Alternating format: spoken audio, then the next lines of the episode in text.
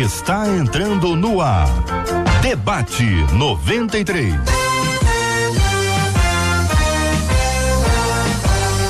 Realização 93 FM. Um oferecimento Pleno News. Notícias de verdade. Apresentação J.R. Vargas. Daqui a pouquinho, vencendo o trânsito, e daqui a pouquinho ele estará aqui junto conosco, aqui em mais uma edição do nosso Debate 93, que aliás você também participa pelo Zap Zap. Vale com 93 pelo WhatsApp. 96803 8319. 96803 8319. Muito bem, mas adorei essa tua coreografia, Marcela. ela faz coreografia para lembrar que ela também tem que falar dos aniversariantes. Fala, Marcelinha, bom dia. Bom dia, Cid, bom dia aos nossos ouvintes. Cid, dá um tchauzinho lá pra, pra a turma que está acompanhando a gente na live do Oi. Facebook. Todo mundo já atento com a gente, os debatedores aí. dando tchau. Nós já estamos ao vivo. Cidinho, hoje você está acompanhando aí no início desse é. programa, que daqui a pouquinho JR também está chegando. É, Cid falou sobre coreografia, porque a gente no ar, a gente vai Ela se comunicando é, assim, né? É por Cid, mímica. a vinheta, faz aquilo, né? faz, faz a dancinha de festa, já sei, é falar de aniversariante. E aí ele soltou, aniversariante 968038319. Como é que você faz? Participa também dando a sua opinião durante o programa, mas só pelo WhatsApp você vai mandar aniversário do seu pastor e da sua pastora, aniversário da sua igreja, com quantos anos a igreja está fazendo. Se por acaso for aniversário da cidade onde você mora, manda pra gente também, que ao final a gente vai orar, ok? Combinado, Cid? Maravilha, Marcelinha. Gente, é o seguinte, hoje é quinta-feira, dia 5 de setembro de 2019. É mais um dia que Deus nos deu, então alegre-se, regozile-se nele. A nossa equipe já está prontinha para te atender com o maior carinho aqui. Você pode fazer aí o seu contato aqui com o nosso debate. Falando nisso, o assunto de hoje do nosso debate, um dos, um dos assuntos de hoje. Meu filho sempre teve tudo o que eu pude dar, mesmo sendo uma mãe solteira. Só que por duas vezes ele pegou dinheiro escondido da avó. E questionado, ele disse que precisava daquele valor para comprar as coisas dele. Eu sempre ensino o que é certo. Eu não sei como ele adquiriu essa mania de roubar. Da primeira vez ele era pequeno, chorou, pediu perdão. Confesso que eu estou com as minhas estruturas abaladas e tô meio sem força, viu? O que fazer quando um filho que está começa a entrar por esse caminho? Quais as consequências que eu posso enfrentar diante da mania de roubar do meu filho? Eu devo bater, conversar ou apenas orar por ele? Como orientar os filhos adolescentes. Ainda bem que eu sou, nesse momento, só o moderador do debate aqui. Por isso, nesse momento, quero dar aqui as boas-vindas ao pastor Mazi Macedo. Já para. Hein? E por que, que eu falei Mazi? Você já tinha me falado que não era, né? E eu fiquei na dúvida. Pastor Meise, Meise Macedo, da Igreja Auxiliar da PIB, pastor auxiliar da Igreja da PIB de Irajá. Meu caro pastor Meise, seja muito bem-vindo. Deus abençoe. Bom dia, Cid. Bom dia, os debatedores da mesa. Bom dia, você, ouvinte da Rádio 93. Mais uma vez eu quero agradecer ao Senhor por estar à mesa, né? E tenho certeza que esse tema é um tema que tem a ver com muitas famílias. Eu já queria começar dizendo aqui, dá para ver a aflição dessa mãe Muito. que sofre com o comportamento do filho. E, e esse e-mail é um e-mail que fala um pouco do drama, da aflição do coração dessa mãe que talvez não saiba mais o que fazer. Eu quero dizer para ela, para ela tirar primeiramente o sentimento de culpa do coração dela, porque a Bíblia fala que a culpa é algo que nos aprisiona. Por outro lado, eu acredito que ela precisa aplicar a disciplina. E é bom falar sobre essa temática, porque disciplinar um filho começa desde a mais tenra idade. Porque o texto vai dizer aqui que esse menino pratica esse ato desde pequeno. Então significa dizer que a nossa função como educador, como pai, como responsável, é disciplinar os nossos filhos, porque biblicamente falando, inclusive a disciplina é um ato de amor. Então, introdutoriamente, tá? Eu vou parar por aqui, mas eu diria para essa mãe, fique tranquila, ame seu filho, discipline, repreenda, para que ele seja no futuro um adulto responsável. Começa cedinho a correção e a, a, apesar dos maus hábitos também começam cedinho, a correção começa lá também. Entre nós, pastora Andréia Melo, membro da Belém Church. Minha querida pastora Andréia, quanto tempo não nos vemos? Seja muito bem-vinda, bom dia. Bom dia, Cid. Bom dia aos ouvintes, debatedores. É bom demais estar aqui com vocês. E assim, complementando, né? Eu nem sei se eu precisaria complementar alguma coisa aqui, porque o pastor Meise falou de forma maravilhosa essa introdução. É, nós temos que entender a educação de filhos como fases. E em cada fase existe uma forma de abordagem, porque cada fase da criança é um tipo de percepção do mundo. Né? Então, enquanto ele é de 0 a 5 anos, ele tem uma percepção e ele vai cometer atos de acordo com aquela percepção que ele tem da vida. Depois, ele vai começando a coletar mais informações, né? ele vai começando a construir valores de acordo com o que ele vê, com o que ele recebe, né? com, com o que ele vê na família, na igreja, na sociedade. E é, os pais eles precisam, né, em todo o tempo estar presentes e ter muito diálogo, muito diálogo sem retirar o que a palavra nos ensina, que é a disciplina. Filho precisa ser disciplinado. Infelizmente, é, nós estamos sendo roubados nessa questão de autoridade de pais. Nós estamos perdendo autoridade por medo, às vezes, dos filhos. Então, os pais estão deixando de exercer. Exercer autoridade não, ser, não é ser autoritário, não é ser agressivo, não é ser violento, mas é ser firme e justo. Então, introdutoriamente, como disse o pastor Meise, essa é a, a, a, minha palavra. Eu só tá assim, tá polido hoje, é como sempre estão, né? Pastor Jorge Macedo, da Assembleia de Deus em Belfor Roxo. Muito bom dia, pastorzão, seja bem-vindo. Bom dia, Sidney, a todos os ouvintes da 93. É, é, o assunto é bom, o assunto é atual e coisas que às vezes acontecem na formação de uma criança. É, de, de zero até oito anos aproximadamente, ela tem o seu caráter formado. De oito anos a nove em diante, ela tem um aperfeiçoamento de caráter. Então, esses dois tempos, eles têm que ser tratados é, com muita atenção. Eles têm que ser é, é policiado. E a, a, segundo aqui a, a irmã, a pessoa que mandou o assunto, é a segunda vez que isso acontece, né? Na, na, na vida desta criança. Quer dizer, foi um, quando ela era bem criança, não, não tinha discernimento ainda, não sabia o que estava fazendo, e agora me parece já na fase é, da adolescência. Isso quer dizer o quê? Ela agora já sabe o que ela está fazendo. E é nesse momento que a atenção tem que ser redobrada. Nesse momento que a atenção é, tem que estar sobre esta criança para ensinar ela como ela deve fazer quando ela quiser alguma coisa, precisar de alguma coisa, não é aquela maneira correta. Então, é como o pastor falou, né, nessa parte introdutória, né? Eu creio que tem muita coisa ainda para a gente discernir ou dissecar aqui dentro deste assunto.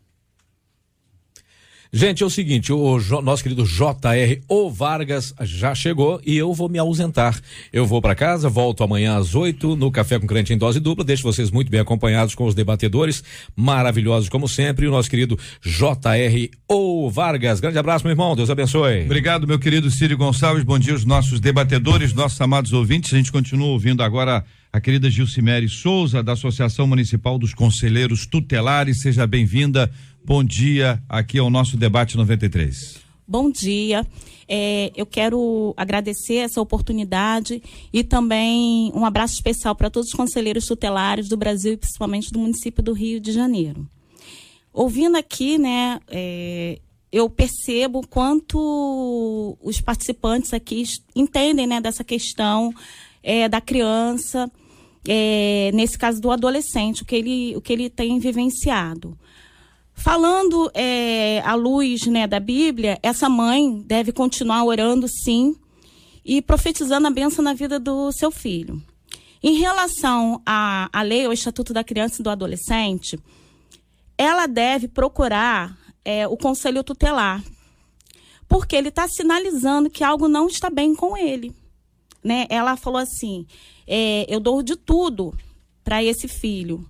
Ela pode ter dado de tudo, mas a questão é, afetiva é, é algo pessoal dele, que ele está demonstrando que ele precisa de ajuda através do diálogo e através de alguém que possa exercer essa autoridade com, essa, com esse adolescente. Muito bem, nós ouvimos aqui essas palavras, como disse aqui o pastor Meise, palavras introdutórias sobre esse assunto. Voltamos agora para entrar de, definitivamente no nosso tema, uma vez que essa é uma questão das mais complexas, difíceis, disciplina. Muita gente aqui no Face falando sobre esse assunto, a dificuldade de se disciplinar, os mais antigos dizendo: no meu tempo não era assim, no meu tempo o negócio era diferente, mas não está no seu tempo, o seu tempo já passou, que tempo é esse? O pessoal da área, da área, da área mais de psicologia diz que é necessário que tenha mais conversa do que é, é, ex exatamente o exercício de uma disciplina mais pesada. O pessoal do conselho tutelar, quando recebe alguém com algum tipo de marca, uma denúncia, né? Seja numa escola, seja de uma vizinha, de alguém que acompanhou e viu uma criança com olho roxo, uma criança cheia de cheia de marcos. Estou falando, falando daquele exagero absurdo que a gente vê por aí de pessoas, crianças que morrem por conta de, de violência dentro de casa. A gente não fala de violência, a gente fala sobre disciplina, a gente fala sobre ordem, mas parece que na cabeça de muita gente, violência e disciplina são sinônimos. Por isso, deixa solto. E ao deixar solto, diz a Bíblia, que isso produz vergonha para os seus pais. Fala especialmente para sua mãe, mas a ampliação aqui é importante. Queridos debatedores, sabemos que não é a mesma coisa. Como discernir isso e trazer de forma clara para os nossos ouvintes? Olha, violência, isso aqui, isso não pode, é isso, assim, assim. Disciplina é isso, assim, isso aqui pode ou isso aqui não pode. É, JR, eu queria citar um texto bíblico aqui. Hebreus capítulo 12, versículo 11 diz assim: Nenhuma disciplina parece ser motivo de alegria no momento, mas sim de tristeza. Mais tarde, porém, produz fruto de justiça e paz para aqueles que por ela foram exercitados. Então, a gente tem que entender que a disciplina é algo necessário, porque todo ser humano carece de fronteiras. Todo ser humano. Eu me recordo quando garoto, por exemplo, se eu chegasse com um lápis em casa, minha avó perguntava de quem era o lápis. Porque quando a gente fala de alguém que mexe numa carteira, mexe, mexe numa bolsa, às vezes não começou com carteira e com bolsa, começou com coisas pequenas. Se o filho chega em casa com uma borracha, com uma caneta, de quem é? E nós temos que fazer com que esse filho volte lá, né? Se possível, a gente voltar junto com ele para fazer essa devolução. Então, disciplina é estabelecer limite. O ser humano precisa disso. Agora, tem pessoas que às vezes não aplicam uma disciplina. Parece muito mais uma vingança pessoal. Uhum. Porque em vez da pessoa aplicar uma disciplina que vá de fato trazer o ensinamento, talvez a pessoa se exceda com espancamento. Uhum. Então a gente tem que discernir que disciplinar é algo bíblico, uhum. tá? Eu, por exemplo, levei tapinha no bumbum da minha avó, uhum. apanhei de vez em quando, não me fez mal. O senhor tem jeito assim que. Pois é, mas eu que, aprontei, eu é, mereci. É, fato, o cara mais animado, mais mais intenso. Mas por exemplo, quando a Bíblia fala sobre vara, é, e, e, tem ouvinte dizendo: olha, vara nunca me fez mal. Eu, eu, eu, como o senhor acabou de falar, eu estou aqui. E há uma dúvida se vara é literalmente a vara. Muita gente tem aí trauma até de goiabeira, Sim. não come goiaba por causa da vara de goiabeira. Tem gente que diz que não pode bater com a mão, porque a mão é um símbolo de carinho. E alguns dizem não pode bater. Então, e esse negócio é um negócio muito complicado, pastor Andréia.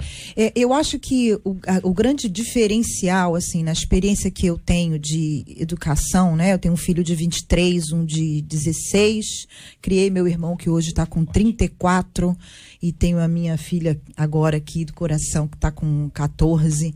Então, assim, a experiência que eu tenho, eu acho que a disciplina, a vara, ou a mão, ou às vezes a chinelada, né, ela tem de vir acompanhada de uma série de outras coisas.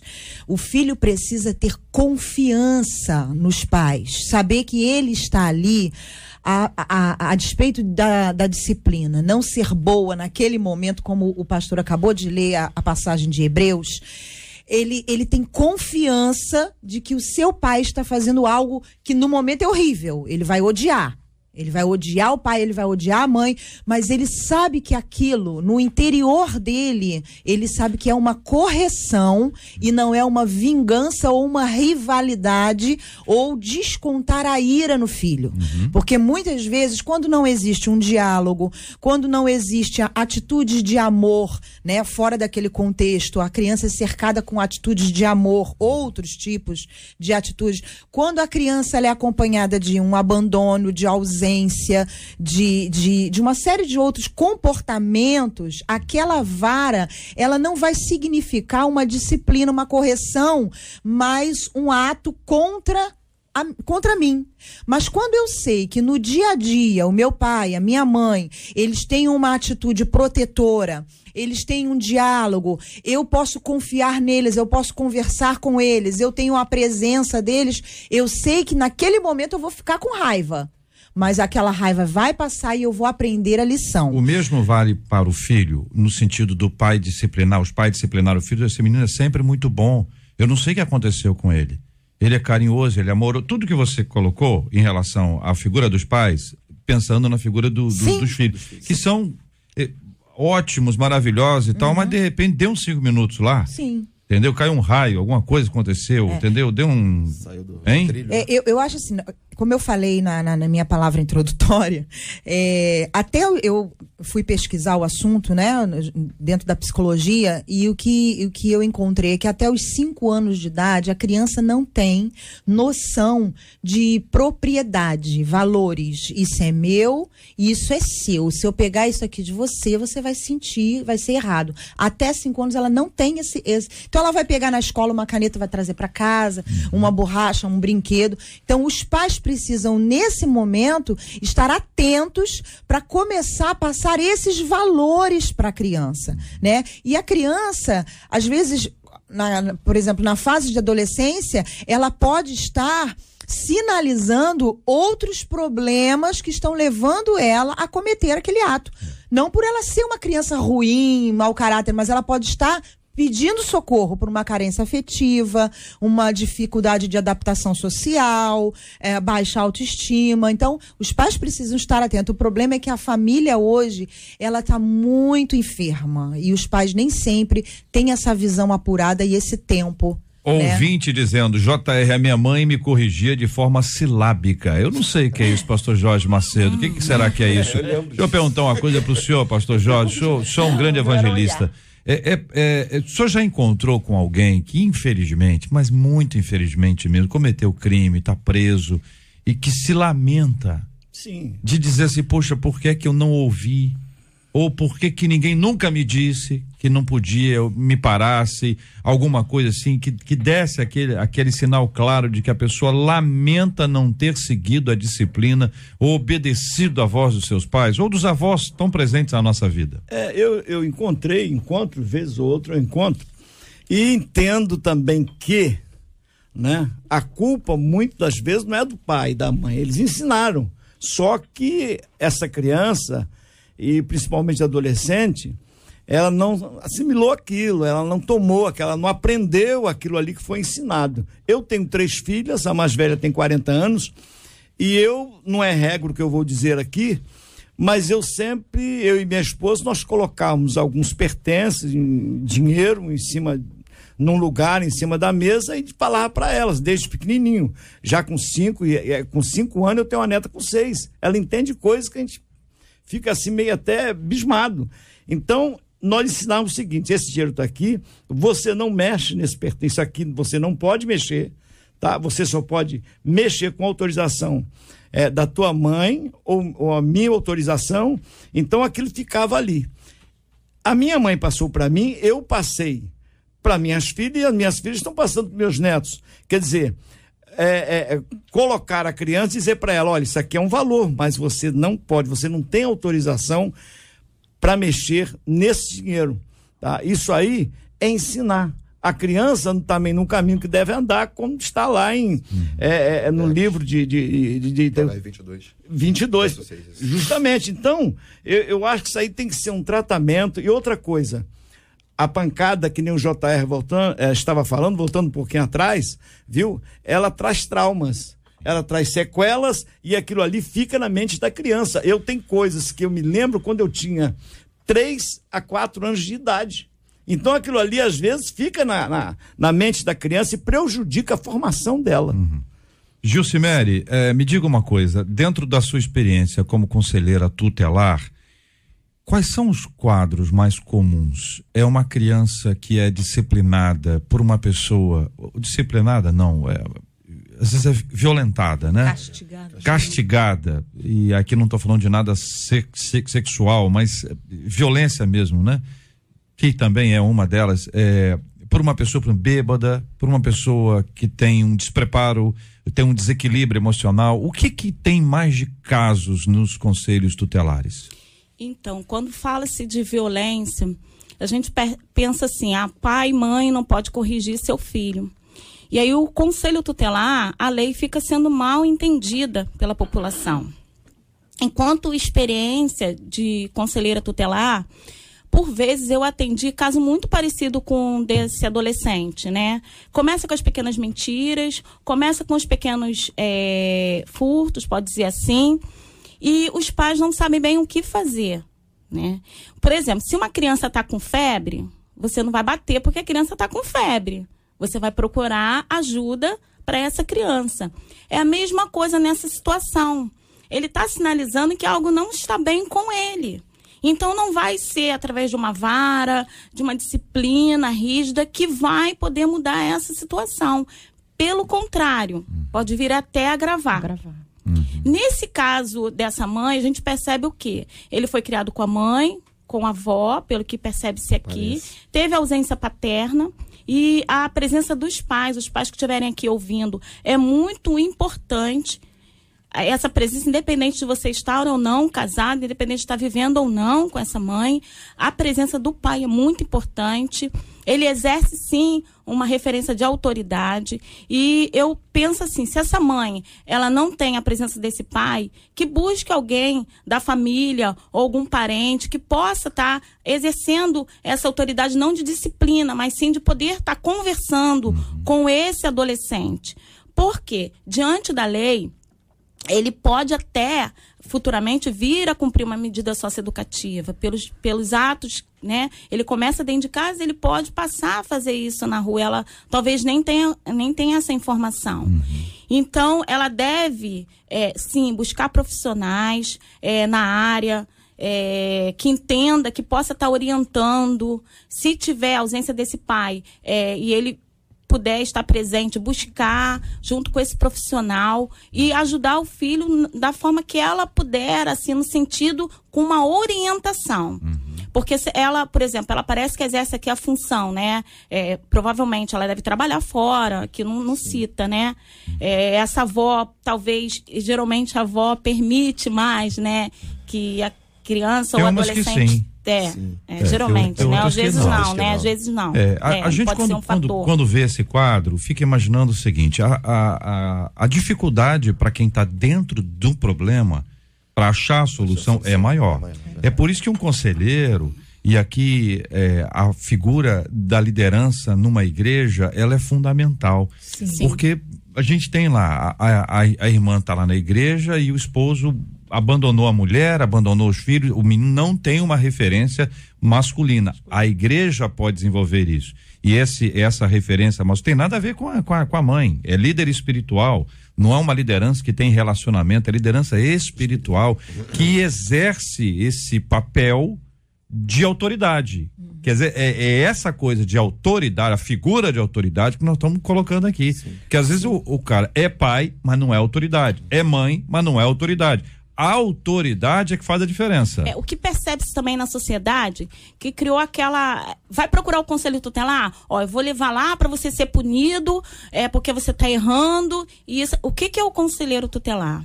O conselheiro tutelar ele é encarregado pela sociedade, né? Para tá é uma referência para aquela criança, para aquele adolescente. Ele está ali para cuidar da família, para ajudar a família. Ele não está ali para punir aquela mãe e nem punir aquele criança ou aquele adolescente. JR, hum. eu queria sublinhar a fala do menino. No início do e-mail diz assim: meu filho sempre teve tudo o que eu pude. Parece aquilo que a mãe pôde dar, uma família monoparental, ela deu aquilo que pôde. Quando questiona o filho por aquilo que ele fez, ele fala assim: ele disse que precisava do valor para comprar as coisas dele. Uma coisa que tem que ser trabalhado com esse menino é a consciência do contentamento daquilo que ele tem. Ou seja, existe um sentimento que é interessante na vida do ser humano, serve para a família e para a igreja, é o sentimento do pertencimento. Todo ser humano tem a necessidade de pertencer a um grupo. Quando ele fala que ele toma aquele ato para comprar o que ele precisa comprar, ele tem que entender que ele tem que estar contente com aquilo que tem. A gente está numa sociedade de consumo onde diz para nós que o tempo inteiro a gente tem que consumir. E o adolescente, ele anda em bando. É uma característica muito interessante. Para se sentir pertencente a um grupo, então, por exemplo, se o grupo usa um tênis de 500 reais, ele não vai andar com um tênis de 50 reais. Exatamente. Ele vai querer ter um tênis de 500 reais por conta do pertencimento. E aí a Bíblia diz, 1 Coríntios 15, verso 33, que as más conversações corrompem os bons costumes. E aí uma coisa que eu vou percebendo na nossa experiência pastoral do dia a dia é que contentamento para o adolescente de hoje é algo extremamente complicado. Porque lança-se um aparelho de celular hoje que custa 3 mil reais. Daqui a duas semanas tem uma versão mais atualizada. E ele que é a mais atualizada que custa agora 7 mil. Então, esse menino aqui está dizendo que eu peguei o dinheiro para comprar as minhas coisas. Mas ele tem que entender que eles têm que estar contentes com aquilo que ele tem, como diz o apóstolo Paulo. Eu sei ter abundância, sei, sei padecer necessidade, posso todas as coisas naquele que me fortalece. Então, esse princípio tem que ser bastante enfatizado nos lares, porque às vezes o pai e mãe fazem das tripas coração, como a gente fala no dito popular, para dar inclusive aquilo que não pode. E ao invés da gente educar, a gente pode ser que esteja deturpando né, a, a, o caráter desse filho, e aí torna-se uma pessoa extremamente consumista. E chega uma hora que a gente não dá conta disso, porque é. vai faltar dinheiro. Ouvinte aqui no Facebook da 93 FM, estamos transmitindo agora ao vivo, você acompanha as imagens aqui do nosso estúdio. Ouvinte dizendo, é uma frase boa, uma frase simples, muito difícil educar. É muito difícil educar. Aí ela acrescenta: como cristãos, temos a nosso favor a direção de Deus que em tudo nos ajuda, inclusive como pais falhos que somos assumir essa falibilidade ajuda muito, hein? A palavra de Deus tem uma orientação para tudo, sempre atual e perfeita. O ouvinte cita Deuteronômio capítulo 6, versículo 7. Saiu hoje uma pesquisa violência contra crianças uh, feita em 15 países com uh, eh, 5.500 crianças e adolescentes, a turma entre 10 e 12 anos, né? No Brasil, foram ouvidas desse, dentro dessa pesquisa 700 crianças mais de 80% disseram que gostariam de ser mais amadas pelos adultos. Mais de 80% gostariam, disseram que gostariam de ser mais amadas pelos adultos. A pergunta aqui é: é um reflexo do normal? Tá todo mundo querendo ser mais amado? Há uma carência coletiva que já atinge eh, crianças de 10 e adolescentes de 12, essa toma de 10 a 12 ah, três em quatro crianças disseram que queriam ser mais ouvidas pelos adultos. Ou seja, você tem eh, eh três em quatro crianças, ah, 83% delas gostariam que os adultos ah, as amassem mais, 74% que as ouvissem mais e ainda disseram que rejeitam castigos que elas recebem. É natural, né? Eu também é, não é, gosto de receber, não. Eu creio que se. Entendeu? É, mas, mas veja, vamos focar aqui, pra gente ficar no disso, foco, juntinho aqui, tá bom? Que é a questão seguinte: eles estão dizendo, eu queria ser mais amado. Estão dizendo, eu queria ser mais ouvido. Amado e ouvido diante dos nossos debatedores. É, essa criança, e dentro da, da fala do JR, ela fala e quer ser ouvida. E às vezes o que acontece? A criança está falando e você está olhando para a televisão, tá? E você e, e ela está falando com você e tu dá uma resposta não muito que ela queria ouvir. Então, o que está acontecendo é que hoje o tempo que o pai e a mãe têm, ele tem que se dedicar mais ao seu filho e à sua filha. Por quê? A vida hoje é corrida, hoje todos trabalham, todos têm que buscar uma melhora. Então, no tempo que tem, conversa com o seu filho, senta com ele na mesa, a melhor hora que tem quando senta e ouve a criança falar. Você tem que ouvir a criança falar e dar a resposta, mais ou menos o que ela quer ouvir. Ela está querendo resposta, ela está querendo saber, ela está se aprimorando, ela está vendo coisas lá fora e ela chega em casa, ela vai perguntar ao pai e à mãe o que, o que, é aquilo, né? É o que, que, é, o que, que quer dizer isto? Você tem que ter as explicações. É, eu, eu, acho muito interessante porque a gente vê muitas vezes o que impede essa proximidade dos filhos e essa falta de receber e dar são relações ambíguas. É. Muitas vezes os pais, eles falam, por exemplo, uh, sobre o consumismo. Né? Você precisa viver de acordo com aquilo que você tem, mas é a mãe que não quer repetir um vestido, que não quer repetir um sapato, que se endivida toda, que acaba com cartão de crédito. É o pai que quer ter o carro que não pode ter. Então, a, a, dentro da família, nós precisamos de valores vividos e não apenas expressados em palavras. Quando o teu filho vê em você, quando os nossos filhos veem em nós um procedimento que corresponde àquilo que nós falamos, isso gera confiança, né? E tendo confiança, a porta do diálogo ela é aberta. Então, meu filho vai ter confiança. Por exemplo, eu vou, vou dar um exemplo, né? Eu, eu já falei isso aqui em outros debates. Eu sempre tive o meu dia com meu, meus filhos, né? Com, separadamente, né? Então eu saía para tomar café com um ou saía para com o outro. Então nós temos até hoje esse costume. E quando eu demoro, ele fala: "Poxa, mãe, a senhora nunca mais saiu comigo?" Né? Ontem nós fomos almoçar juntos. Eu, então eu, eu tento colocar os afazeres, né? E às vezes a gente não tem tempo. Que, como é que eu fazia? Não tinha tempo? Um bilhete. E deixo na mochila um, um, uma mensagem de WhatsApp. Como é que você tá? Eu te amo. Ó, oh, tô aqui. Ou, muitas vezes eu fui pegar meus filhos, tal, mãe, eu vou na pista de skate. Tá bom, vai sim. De repente eu chegava na pista de skate. Ô, oh, mãe, o que, que você tá fazendo aqui?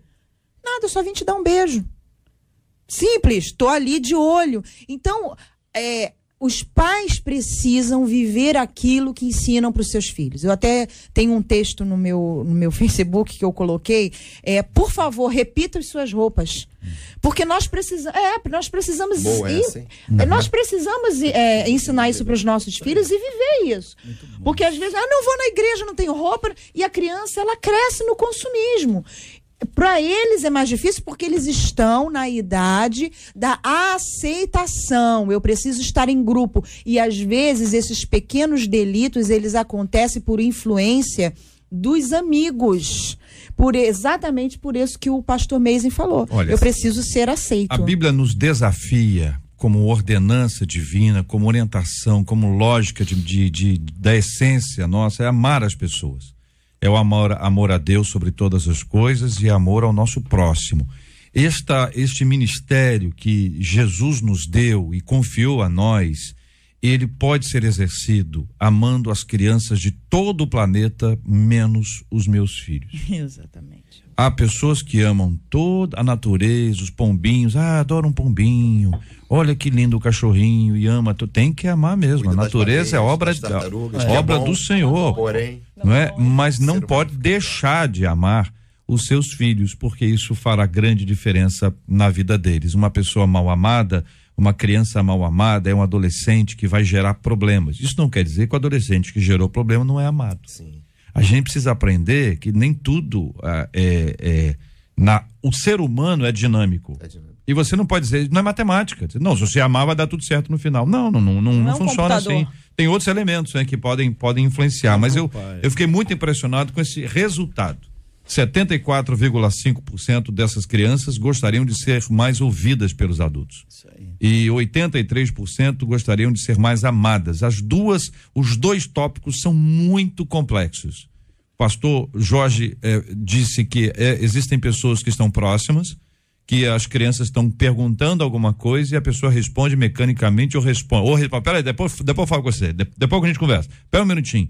E a pessoa está presente, mas está ausente. ausente né? Ela está perto, mas ela está longe. Isso. E isso não é de hoje mesmo. Não é a internet que fez isso, não. Não. A culpa não é da internet, não.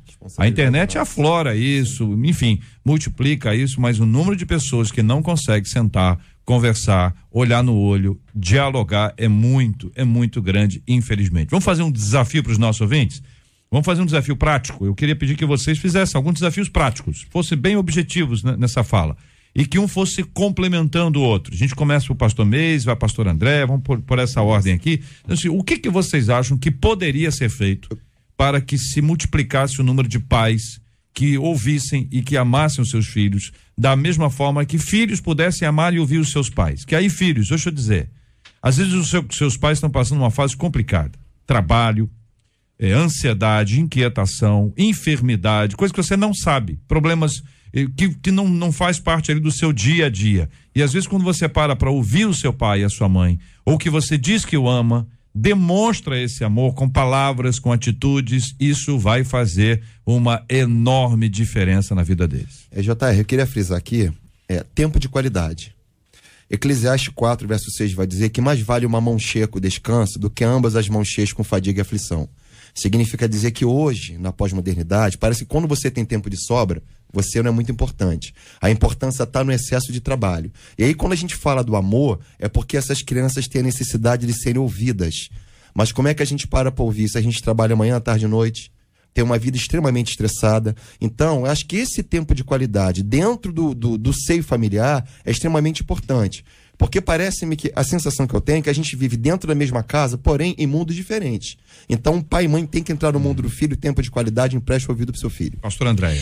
É, a minha sugestão é que você procure fazer alguma coisa sozinho com o seu filho.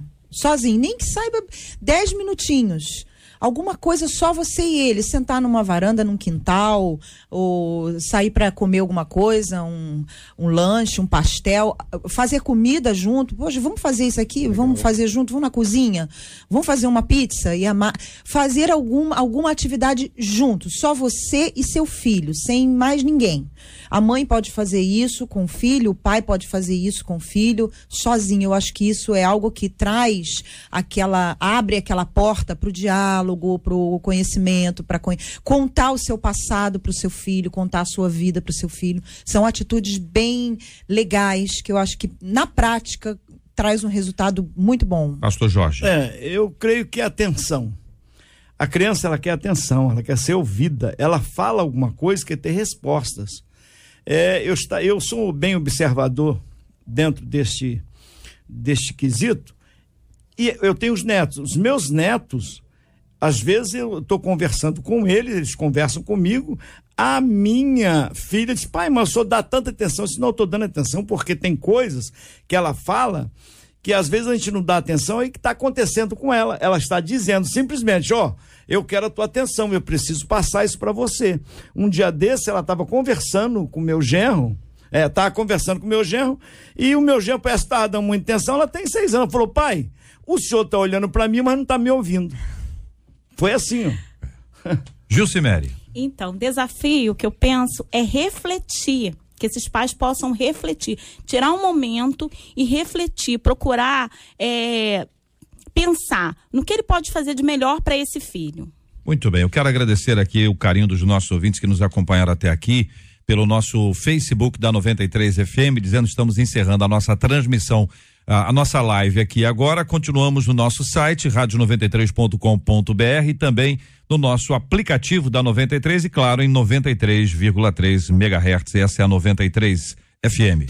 Este é o Debate 93, com J.R. Varga, na 93 FM. Marcela Bastos, hoje nós estamos encerrando as matérias aqui relacionadas à Amazônia e hoje, de forma especial, é o Dia da Amazônia.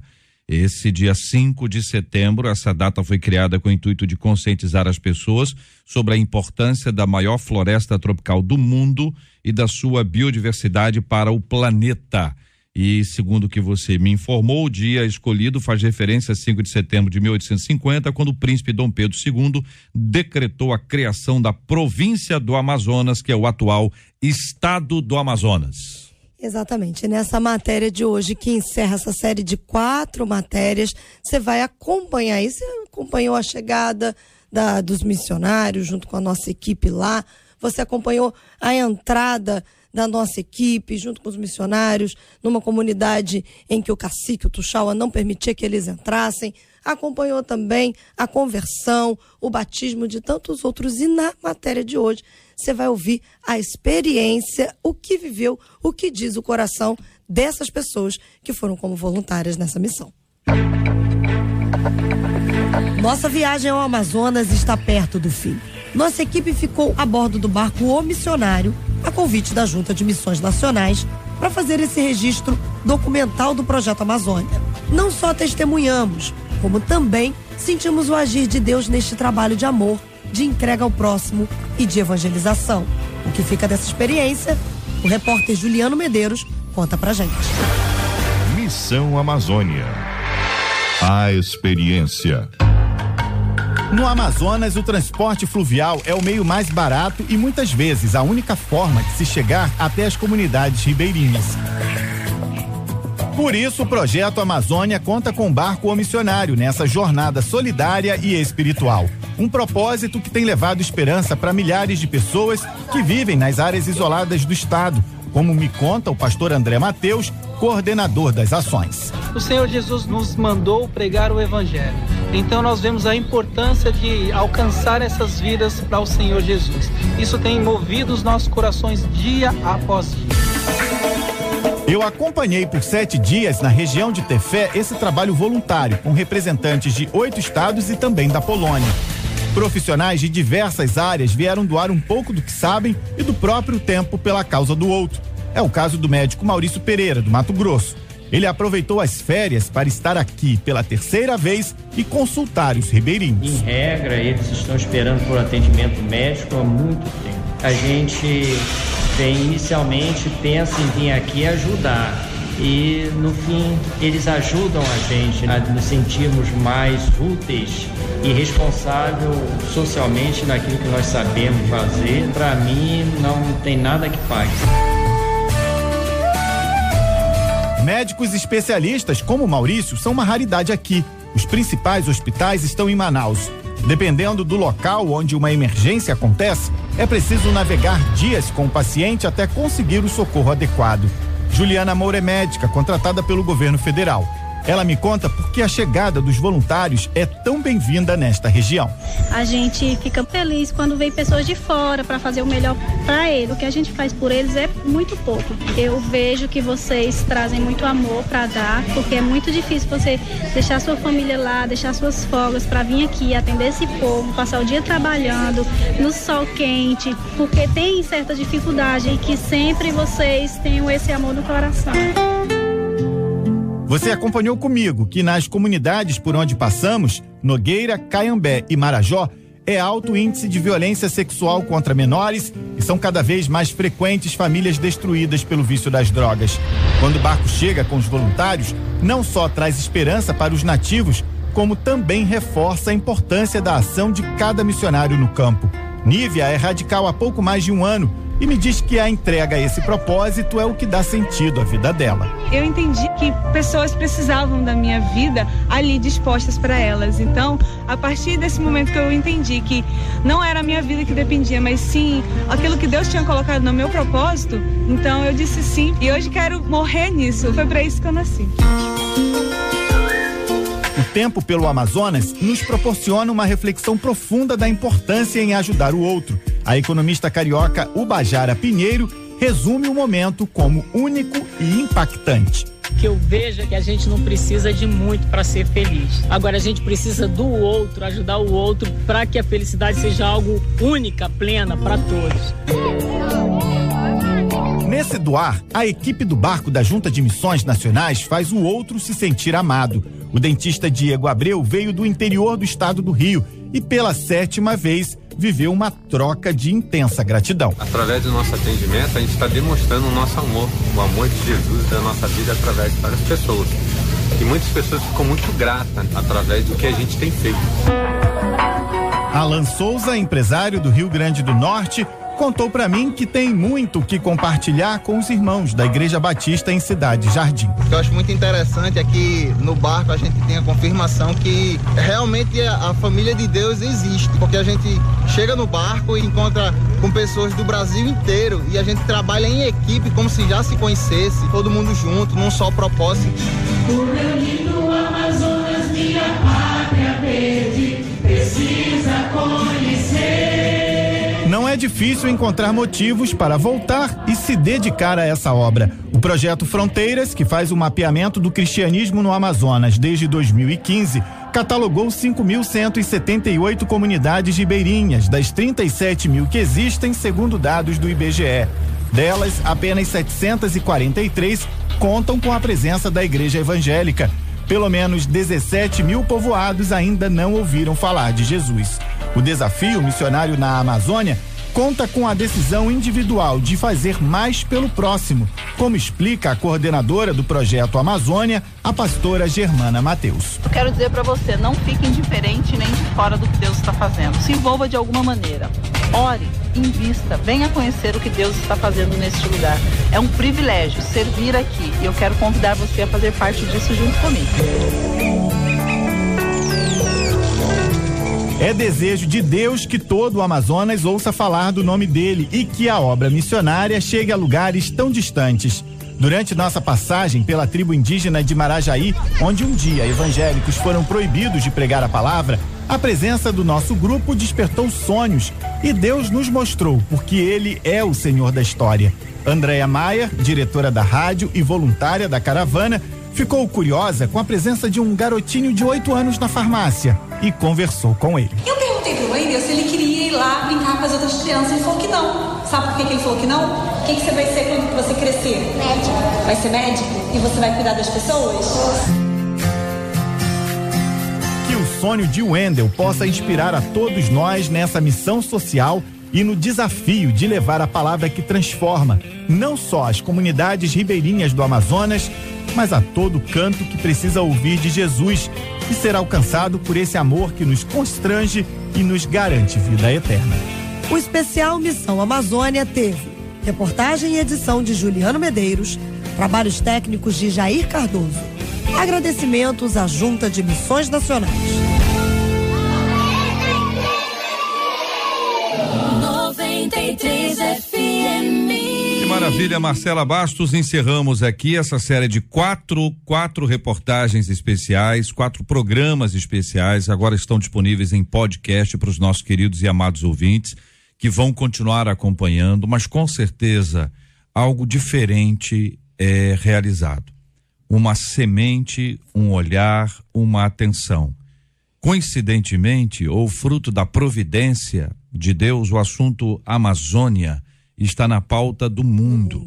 Muita gente falando sobre isso em razão das queimadas e o engajamento de políticos e personalidades do mundo, nem sempre conhecedoras do assunto. Quem vai à Amazônia conhece um pedacinho dela, porque ela é gigantesca. Mas esta viagem por dentro é como se tivesse fruto, né, de estarem nos rios, dessas entranhas, né, conhecendo a realidade das pessoas, das comunidades, do, dos povos pobres, carentes e que precisam de ajuda. E aí entra o papel da igreja, que não apenas é a igreja que assiste e diz, puxa vida, né, temos que fazer alguma coisa para ajudar. E no momento seguinte muda o tema mas a igreja que se engaja de fato. Eu sou um, um, admirador do trabalho da Junta de Missões Nacionais da Igreja Batista. É lógico que não é a única. Existem outras obras missionárias que são realizadas lá. Eu conheço outras obras que, é, que são realizadas lá, inclusive obras que são centradas em médicos e dentistas, projetos extraordinários. Mas eu reitero, eu sou um admirador do trabalho que tem começo, meio e fim, tem estrutura com engajamento de pessoas que jamais irão lá. Senhoras de idade que dizem: Olha, na minha idade, pastor, eu não posso ir lá. Mas eu quero ajudar, Isso. porque eu sei que outros poderão ir e servir ao Senhor lá. E é possível começar ainda hoje orando, ajudando. E você que é mais jovem, quem sabe, ou não tão jovem assim, mas que ao longo dessas quatro matérias a semente foi plantada no seu coração, entre em contato vai lá, certamente, como bem disse Juliana e Andréia, porque quem está próximo da gente aqui e foram como voluntários, você jamais será o mesmo. Então, está disponível no nosso podcast, que é chamado de Goodcast agora. O Goodcast é o podcast da 93 FM, disponível no Spotify. Corre lá para ver e compartilha. Muito bem. E a igreja segue. A igreja segue. Porque a igreja não para, a igreja chega, a igreja faz a diferença. Esta é a igreja do nosso Senhor e Salvador Jesus Cristo. A igreja vem como aquele que brilha mais que a luz do sol, dissipando as trevas, destruindo o mal. A sua face é um refletor de glória, o céu derrama glória, porque a igreja vem arrebentando com as portas do inferno,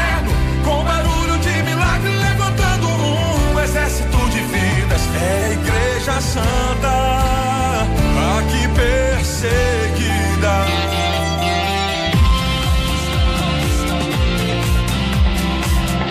Conquistou, conquistou, conquistou meu coração. 93 FM. Querido pastor Meise Macedo, um forte abraço. Leva o carinho para todo o povo da PIB de Irajá, meu queridão. Muito obrigado, JR. Quero agradecer mais uma vez o convite, a Rádio 93 Quero deixar um abraço aqui da PIB de Irajá para os ouvintes, para a mesa aqui presente. Deus abençoe a vida de cada um de vocês. Manda um abraço para minha esposa que está nos ouvindo agora, Mariana e Juliana, minhas filhas. E um abraço para a nossa equipe pastoral da igreja lá, nossos pastores, nossas ministras e para o pastor João Emílio, nosso pastor presidente. Deus abençoe. Pastora Andréia Melo, membro da Belém Church, leva um abraço para todo mundo lá, pastora. Eu quero agradecer mais uma vez estar aqui no debate. Eu quero mandar um beijão pro Rodrigo, meu cunhado, pra Alessandra Rangel, que tá ligadinha, pros meus filhos Pedro, Lucas, Ellen. E um abração para minha igreja querida, meus pastores Leonardo e Márcia Peixoto, pessoas assim incrivelmente ungidas por Deus. Um beijo, um abraço para todos vocês da Belém Church. Pastor Jorge Macedo leva um abraço para a Assembleia de Deus de Belfor Roxo, meu irmãozão. Obrigado. Um abraço a todos os membros da Assembleia de Deus de Belfor Roxo. E também eu quero rapidamente falar sobre a nossa convenção, Convenção Estadual da Assembleia de Deus do Estado do Rio de Janeiro, que vai ser, vai ser realizada agora em Tapiruna, a partir do dia 16 de setembro. Viu? E eu quero também enviar um abraço rápido à Igreja Batista de Engenho Pedreira, Pastor Sérgio. Um forte abraço, um beijo no coração. Pastora, querida pastora, olha aí, viu, Gicimere? Gicimere Souza, que é da Associação. Le, leva um abraço para a Associação Municipal dos Conselheiros Tutelares, por gentileza. Isso, quero dar um abraço especial a todos os conselhos tutelares do, munic do município do Brasil. E 6 de outubro nós vamos ter uma, uma escolha unificada. Então eu lanço o desafio para os ouvintes também que possa conhecer de perto quem é esse conselheiro. Em cada bairro tem um conselho tutelar. Então, 6 de outubro, não deixe de tomar essa atitude. Pense nos seus filhos. E eu quero também dar um abraço especial para minha filhota, uhum. né, Maria Fernanda e agradecer por essa oportunidade. Maravilha, muito obrigado também. Marcela Bastos, vamos lá, Marcelinha, os aniversariantes. Tem muita gente, Marcela, hoje ou não? Bastante gente. É aniversário mesmo, é? do pastor Paulo Sérgio, ele que é da Assembleia de Deus, Missão Apostólica da Fé, aqui em São Cristóvão. Do apóstolo Gessé Maurício, que é da Assembleia de Deus, Missão Apostólica da Fé, também aqui em São Cristóvão. Pastor Eli de Carvalho, da Assembleia de Deus Ruac, em Nova Iguaçu.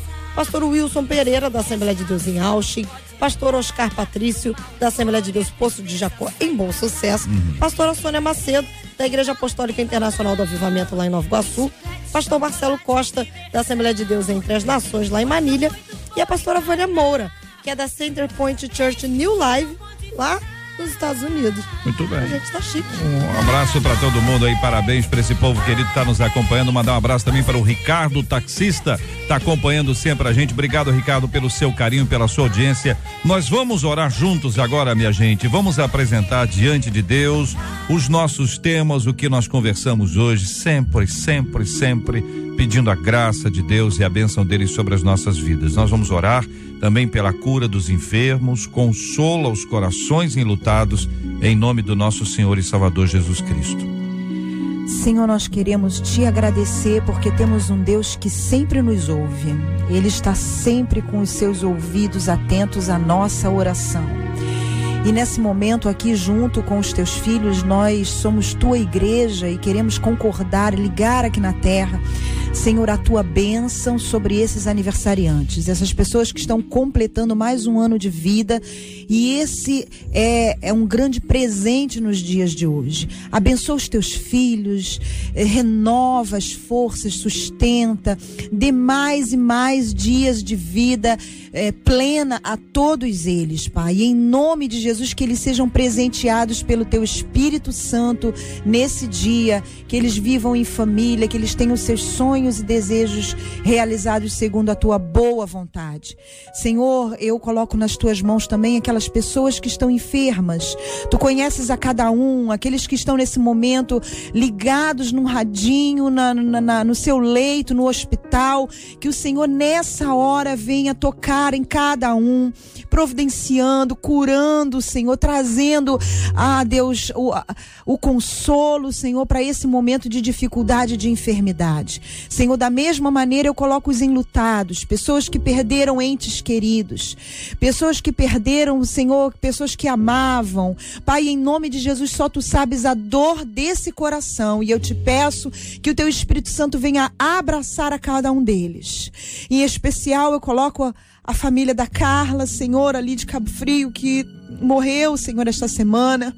Deus, aquelas crianças, a sua família, em nome de Jesus, toma nas tuas mãos, traz o consolo para a glória do teu santo nome. Nós colocamos, Senhor, todas as famílias que nessa hora estão passando por esse problema, Senhor, de ter um filho, um neto, um sobrinho, uma criança que está, Senhor, por algum motivo furtando, roubando, cometendo algum delito e os pais que não sabem exatamente o que fazer num momento de dificuldade, que o Senhor venha, ó Deus mostrar, elucidar, dar direção. Pai, em nome de Jesus, converte o coração dos pais aos filhos e dos filhos aos pais. Promove, promove, Senhor, a unidade na família. Pai, em nome de Jesus, que a tua palavra esteja sendo estabelecido na relação de cada pai com filho, sobrinho com tio, avós com netos, para a honra e para a glória do teu nome. E nos ensina, como tua igreja, como pastores, pastores, líderes, a estar auxiliando e ajudando essas famílias, Senhor, nesses problemas tão delicados. Em nome de Jesus, nós assim te pedimos que o Senhor venha nos ajudar a cuidar das nossas famílias, porque famílias fortes e igreja forte, sociedade forte. Pai, em nome de Jesus, essa é a minha oração, te pedindo que tu abençoe essa rádio, que ela continue a levar a tua palavra aos quatro cantos dessa terra, em nome de Jesus. Amém. Que Deus te abençoe.